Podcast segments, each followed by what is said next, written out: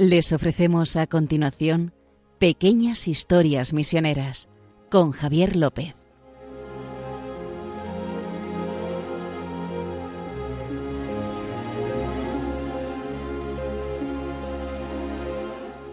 Bueno, empezamos un día más en Pequeñas Historias Misioneras y me acompaña como siempre Justo Amado, director de Mepress. ¿Qué tal? ¿Cómo estás? Muy bien, muy bien. Además, trayendo una nueva historia de estas pequeñas o grandes, es que no se sabe. Para ti pequeñas porque 25 minutos es poco. Sí, sí. A mí siempre me parece ¿Te que parece poco? deberíamos dedicar 250 minutos en vez de 25, pero bueno, Justo Amado podría estar hablando aquí una hora y media sin parar y...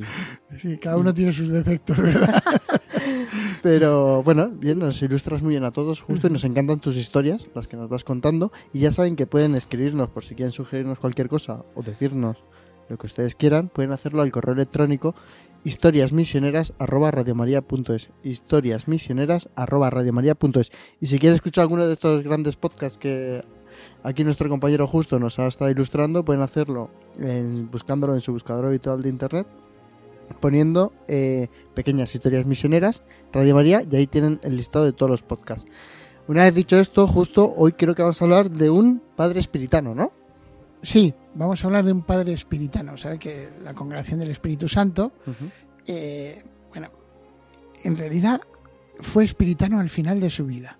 Así voy a meter la gamba ya al No, no, principio no, del no, no, programa. no, digo. es que tiene, tiene razón porque No, al final. Eh, eh, es, es la historia de un sencillo misionero que acabó en Misergin, en Argelia.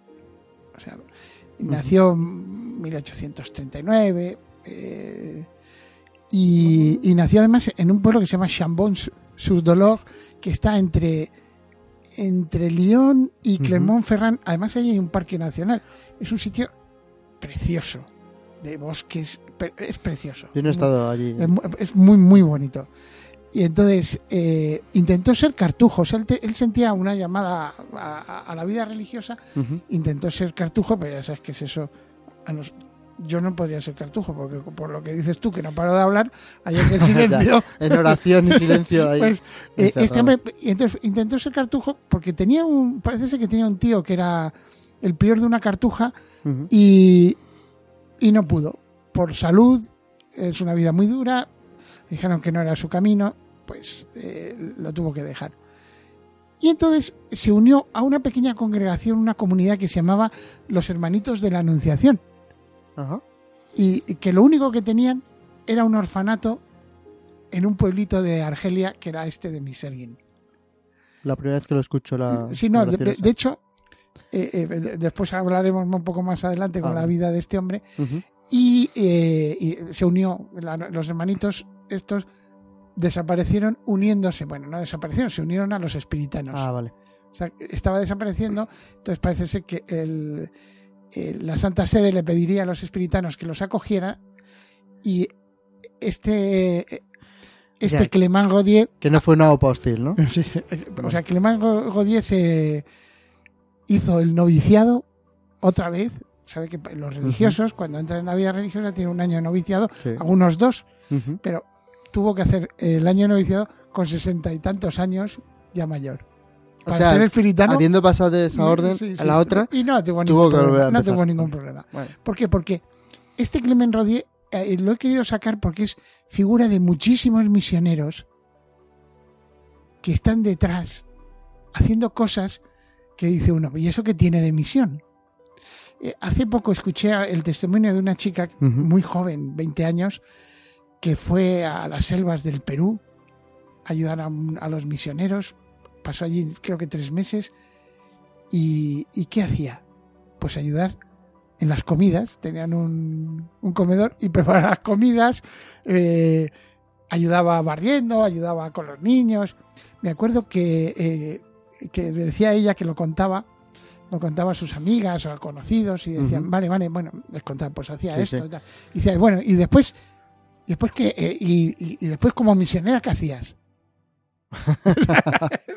como estaban, no sé, que estaban esperando, como ¿Cuántas- salvar el mundo. ¿Cuántas construcciones has hecho? O sea, cuántas eh, almas has salvado, o cuántos, o cuántas personas has curado, Sí. o cuán- ¿verdad?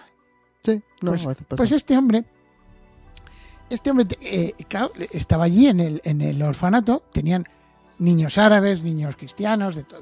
Vamos. ¿Y qué, qué hacía? Pues este señor tenía una granja.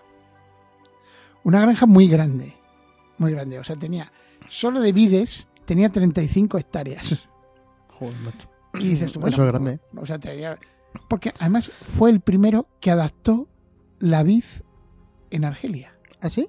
¿Sí? O sea, decían, están convencidos de que no, esto, eh, la vid es que no se da, y no se da, y no hay manera de darse. Es probable que los romanos sí que la adaptaran en su momento, pero Porque Pero bueno, muy dado eso. lo, lo logró, logró adaptarla. Y después tenía 20 hectáreas de frutales y un una rosaleda que tenía 600 especies distintas de rosas. Bueno, pues eso... Sea, Hágase usted una idea de, de 600 especies distintas de rosas. O sea, de hecho, Era un buen botánico ese, ¿eh? Sí, era una persona eh, entregada. Se ve que como había vivido, o sea, él había nacido en un sitio que es un vergel. En la zona esa de Francia. Entonces casi se trajo el vergel a, ahí a, a Argelia, en una zona que es desértica. Lo que te iba a decir, tío, para mantener eso. No, pero oye, piensa que si tú vas un poco hacia el norte, 200 kilómetros desde Miserguín, cruzas el mar y acabas en Almería. Ya, pero bueno. Que ahí más- están los... Oye, que ahí están lo- los, los, Sí, sí. los invernaderos. invernaderos, sí. La única creación del hombre que se ve desde el espacio. Pues, Pero que estaba pensando los que digo. invernaderos de Almería. O sea que... De ahí a Francia, donde es más. Sí. Quiero decir, hay más verde, por Sí, así pero- decirlo, que la gente es. Pero bueno, el caso es que... Y de hecho, eh, eh, parece que, que no se sabe cuántas especies adaptó. Y con, est- con todo esto, aquí es a lo que voy, con todo esto eh, mantenía el orfanato. Incluso, sobre- o sea, daba de comer, sobraba dinero porque vendía, y después no solo vendía, vendía esquejes de árboles, eh, vendía eh, los, los frutales, vendía la- la- las uvas, rosas, o sea, era... Tenía de todo, era y con como. esto, con esto mantenía. Y casi todo el mundo, ¿sabes qué destacaba de él? La bondad. Bueno, pero dice uno, bien, pero ¿cuántos misioneros habrá habido que hayan ma- mantenido, eh, pues con, con obras como esta, pues la- los apostolados que llevan adelante o las misiones que llevan adelante? Sí, pero ninguno descubrió una fruta. Ah, sí, descubrí una fruta. Este Clement Rodier es famoso. A ver, a ver, a ver. A Aquí, esto aquí no viene, aquí viene lo. Eh, eh, no se lo he dicho a el Javier antes del cuestión. programa para A mí, me a mí me sorprende igual que a ustedes. Yo no es, para es crearle una esa cosa. O sea, él fue el que creó las clementinas. Anda ya. Por eso se llama Clement Rodier, el creador de las clementinas. Anda, mira, Esto ¿eh? no lo sabías, ¿eh? o sea que es, es la mezcla de una mandarina y una naranja amarga. Yo siempre he dicho que es como una naranja. Sí, una- O un melocotón, no sé, algo así como. No, es una cosa un poco rara, pero no, un melocotón. Bueno, Sí, el sabor, un melocotón que sepa No. No, es verdad, el melocotón no. Entonces, él fue, eh, de hecho le dieron una, un premio ahí de la, la Sociedad Botánica de Argelia, por, de la medalla de oro, de- creo que le dieron. ¿Por qué? Porque creó una nueva fruta.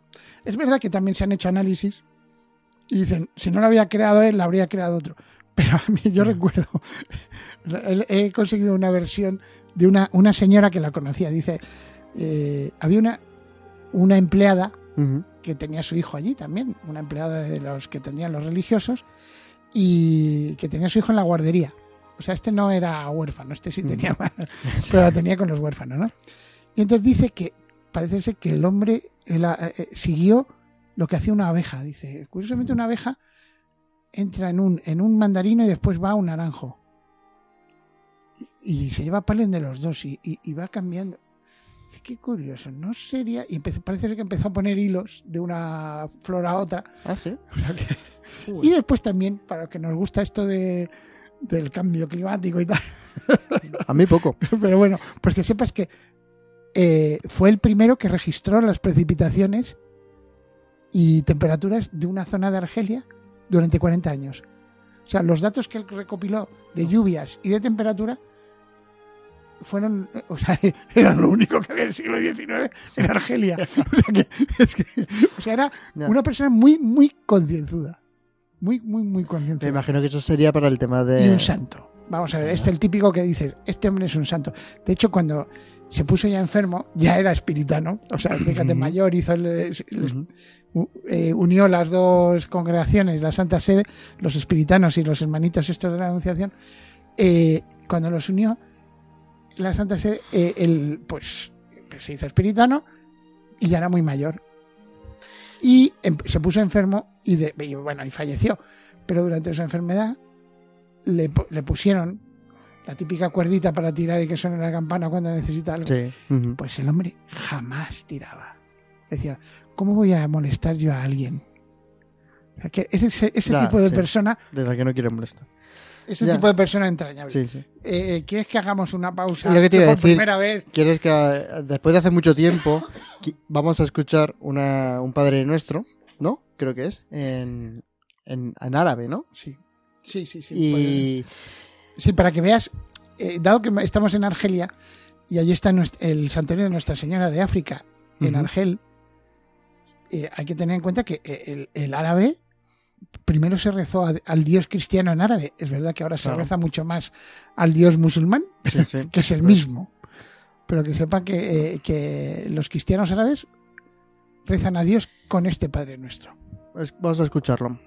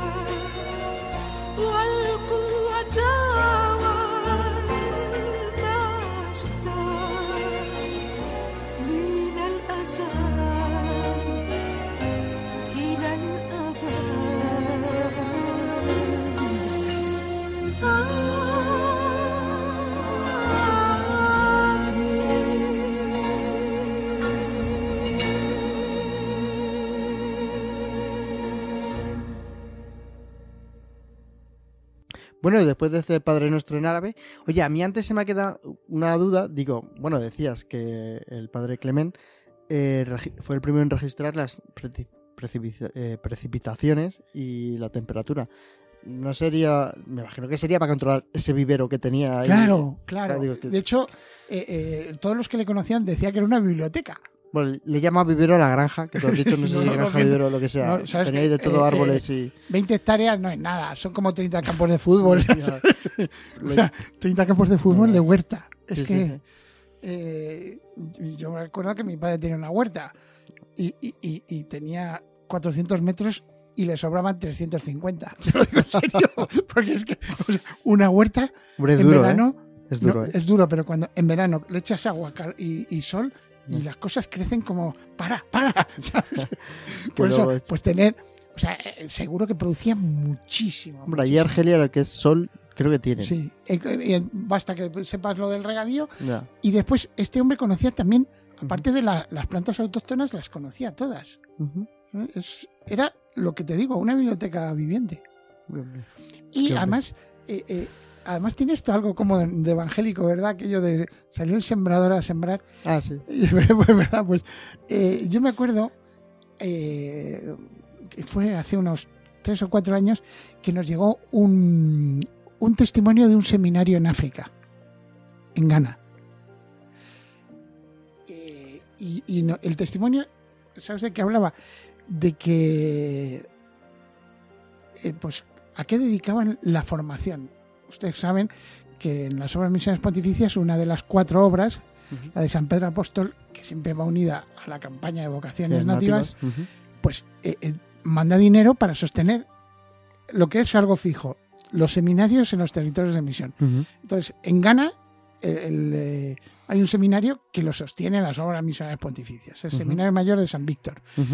Eh, Ah, sí. pero como tantos, como tantos otros. Ujú, O sea, que, sí. eh, acabo de leer hace poco eh, cuando en 2014 en la, en la diócesis de Abomey pues empezamos a construir el edificio de lo que ya es el seminario. Claro. O sea, que ahora no tenía ni seminario la diócesis ya y tuvimos la suerte y el privilegio que es lo que nos dan o sea esto no es que nosotros les construimos No. nos dejan nos dejan participar entonces tuvimos el privilegio de dar la- poner la primera piedra pues este seminario San Víctor que estoy seguro que si miro para atrás también logramos poner la primera piedra. Nos dejaron poner el granito de la primera piedra no Eh, lo que hacían para formarlos. Y decían que cuando los, los seminaristas, cuando llegaban al seminario, se encontraban sus libros, el montoncito de libros que Sí. si sería filo- eh, si empezaba primero filosofía, pues tendría ahí lógica, metafísica, no sé qué. Y a la derecha, una azada. La azada. ¿Por qué lo de la azada? Dices bueno. Pues porque el seminario también tenía una especie como de huerto de esto del Padre Clement. sí, sí. ¿sabes? Tenía su propio huerto, pero no solo lo hacían para sostener el seminario, que también, que también. Porque eh, tenían ahí una granja de cerditos y tal, Sí. pero también Eso lo sabes tú mucho, que hay muchos seminarios que son así en, Que se en- en con- África con- y no solo en África, también en Latinoamérica hay algunos que... que se mantienen con esto. Es verdad. Porque, oye, eh, lo- una de las cosas que te quitas es la comida. Claro, Entonces, eh, de los gastos diarios. sí, sí. Y entonces, pero también lo hacían porque decían que había que formar a, a los sacerdotes. Ghana es una es un país cuya la población se dedica sobre todo a la agricultura. Claro. Entonces no puede ser que un sacerdote llegue a una parroquia Y no sepa. y no sepa. Eso es como, como es. ¿Tú de dónde Tus feligreses son ganaderos, tienes que entenderles lo que... O sea, si tú quieres que, que los sacerdotes se conviertan en verdaderos agentes de progreso, tiene, o sea, tiene que estar con la gente. Claro. Y entonces, lo de que te- eh, eh, casi no es que le dijesen, cuando te ordenes sacerdotes, acuérdate que hay detrás de la parroquia un terrenito. Ya sabes lo que tienes que hacer. En vez de ir a jugar al fútbol, vete a darle ahí Ya sabes lo que tienes que hacer. Entonces, eh, eh, los 101 seminaristas mayores de, aquí del Seminario de San Víctor tenían fijo labores agrícolas. Como parte de su formación, no solo para sostener la- el seminario. Y después ha visto que lo que hemos dicho, que Sí, en muchísimos seminarios, Muchos, muchos, esto- muchos. o sea, la azada y el libro van juntos. Sí, la sí. azada y el libro. A mí me, me- no sé, me conmovió. Hombre, Además hablaba de eh, el, me acuerdo que el uno de los seminaristas que se llamaba Patrick de ahí del Ujú. pues mandaba su pequeña su pequeño testimonio y decía cuánto le costó eh, ser seminarista porque su madre era musulmana. Claro. Claro, uno piensa, dice, no, claro, pues fue- no sé, su madre se opondría o su padre. No, no, el aquí en este caso el padre era cristiano, era católico, y la madre era musulmana, Musulmana. y la madre, cuando se le fue el hijo al seminario, imagínate, eh, vaya, pues bueno, ¿qué le vamos a hacer? Pero que al final lo aceptó muy bien la madre. Y que, vamos, que que estuvo en la, en su orden- según esa vida después tuvo su ordenación sacerdotal y todo. ¿Ah, sí? O sea que sí. Estaba es un pensando- testimonio muy. Y una de las razones de por qué no le pareció tan mal es porque vio que su hijo era muy normal. Algo tuvo que ver la azada, ¿eh? A lo mejor. Estaba pensando en lo que has dicho de la azada. ¿Tú te imaginas en los seminarios de, de Europa o de. Occidente? que entras y te encuentras eso. No, pero aquí, aquí sería. Pero fíjate, es No, una para que cosa- algunos estudian, quiero decir que se sacan carreras, o antes de entrar al seminario se sacan carreras. Pero Javi, hay que adaptarse a las circunstancias. Sí, sí. Eh, O sea, aquí un- que un seminarista saliera hecho un hacha con la azada Sería la risa. sería rarísimo. Pero, pero eh, yo creo que todo sacerdote tiene que estar con su pueblo. Así de, así de, fu- Sí, sí. de fuerte. Si tu, si tu grey, si tus ovejas, en lo del olor a oveja del, Sí. Papa, que ya sabes que yo no estoy muy de acuerdo, porque Ya, bueno. eh, eh, a veces veo que yo, yo que he conocido pastores, cómo tratan a las ovejas. No. Lo siento, señor. Ya sé que pusiste el ejemplo de la oveja y el pastor, pero, pero ya no estoy muy de acuerdo, perdona. Bueno, No- no- estabas no- comentando lo de los sacerdotes los que tienen que estar con la grey. tienen que, tienen que estar con la grey, tienen que oler a, a oveja.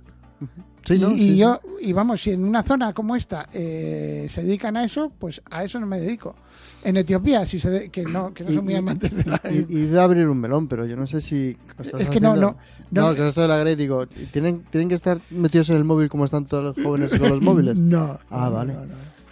Vale, vale. Y mira, eh, mira que, que yo no abro, no abro puertas, que me, me he dicho a mí mismo que no iba a hablar de cosas que... Hay un misionero francés que le dio el nombre a una rosa. ¿Ah, sí? Cuando he hablado antes de los 600 y me lo he callado, pero ahora ya... me- Las 600 especies de rosas Rosa, que tenía allí. Una de ellas era... Tiene, lleva el nombre, pero no vamos a entrar ahí. Otra cosa, porque si no me estropeo, un futuro pequeñas historias misioneras. Pues sí, porque ese puede ser otra historia. Sí, esa es la historia de un misionero. a- puedes dar una pincelada y luego la Es desarrollas. del Himalaya, ya hablaremos. Del Himalaya también hemos hablado en este. Sí, pero este es, este es de los que. que eran los violines del Himalaya. Sí, ¿Te acuerdas? Sí, sí, es del jesuita aquel. Pues Ah. Sí, sí, O sea que bueno. vamos Pues, bien. entonces, eh, y volviendo al tema Sí, que nos ocupa del Padre Climent, Clemen. eh, Nos hemos desviado, perdón. no, o sea, también eh, vamos a valorar, que es lo que decía yo, lo de la fusión de las dos congregaciones. Ujú. porque me refiero. eh, eh, estuve hace poco en Tours. En Tours estaba la, la Basílica de San Martín de Tours. Que por si no lo saben, en la Edad Media tenía casi tantas visitas como Santiago. O sea, tantos peregrinos como... O sea, iban, casi era obligado que un peregrino francés fuera a San Martín y, o a, y a Santiago. Y o. ¿Sabes que tienes una muletilla que dices, por si ustedes no lo saben, y cada vez que lo dices, yo me autorrespondo, yo no lo sé, así Bueno, que dilo. Pues, Como la mayoría, como yo, creo que somos la- el 90% que te escuchamos. Pues, eh, ¿qué pasó con la Basílica de San Martín de Tours? Que decayó- decayeron las peregrinaciones, Ujú. decayó el dinero para repararla de la gente que dejaba dinero en el cepillo Ahí se quedó. y se fue cayendo y ahora mismo es una calle de Tours. Ah, sí. Sí, uno va por las calles de Tours y de repente encuentra como una torre aquí a la derecha y al fondo, al fondo, otra a la izquierda, que son las torres, una de la entrada y otra de la Claro, que estaban dentro antes. Y, y- Ya ha no- no, queda nada. Se cayó, hicieron la calle, ya las paredes se fueron cayendo, hicieron las casas. Y aquí, con esto de la fusión de los, los hermanitos de la Anunciación, ya no existen. Y los espiritanos lo dejaron, quiero decir, no... No, o sea, se fusionaron y ya eh, se, se siguieron la espiritualidad de los espiritanos, que se ve que era muy parecida, que tampoco. Sí, hombre, imagino que pero me refiero que, eh, que lo único que cuenta, uno, alguno piensa, no voy a hacer grandes, eh, grandes obras, No. Pasaré a la historia, incluso como santo. Sí. pues al final lo único que vale es que estamos en, en el corazón de Dios. Sí. Que eso sí que nos hace eternos. ¿Verdad? Yo lo digo porque a veces uno sin querer, bueno, voy a hacer grandes obras, in- Sí, incluso, nos incluso pasa, buenas. Nos pasa a todos. Incluso buenas. No, porque Dios me llama. Pues que sepas que todas las cosas, todas las cosas, iba a decir son vanidad. No, aquí todas las Todo cosas pasan menos el amor de Dios. Eso es verdad. Bueno, justo, muchas gracias por traernos otra pequeña historia misionera. Y, Así y como, como te he dicho antes, Y hay que comprar una clementina para recordar al Clement. ah, es verdad, que, ahora que se está pasando tal, ya la, la Clement época. Rodier, Se está pasando la época. Es Ahora ya viene el frío y se acabó. eso es verdad. Anda que decir yo lo de... ¿Por qué mido con lo del melocotón? Digo, no, es verdad que son naranjas, de verdad. Mm. Se- me ha ido la cabeza. Bueno, ya saben que pueden escribirnos eh, cualquier cosa o sugerencia al correo pequeñas. No, uy. Historias misioneras arroba radiomaria.es Historias misioneras arroba radiomaria.es Y lo que sí, que si quieren escuchar alguno de los podcasts de estos programas que hemos realizado ya anterior, con anterioridad, que ya son más de 50 creo, pueden hacerlo en su buscador habitual de internet poniendo pequeñas historias misioneras Radio María y ahí les aparecen todos. Y nada, justo amado, Ha sido un placer, ¿verdad? igualmente El justo ha sido suyo. el justo ha sido suyo, sí. Muchas gracias y nos vemos en la siguiente, justo.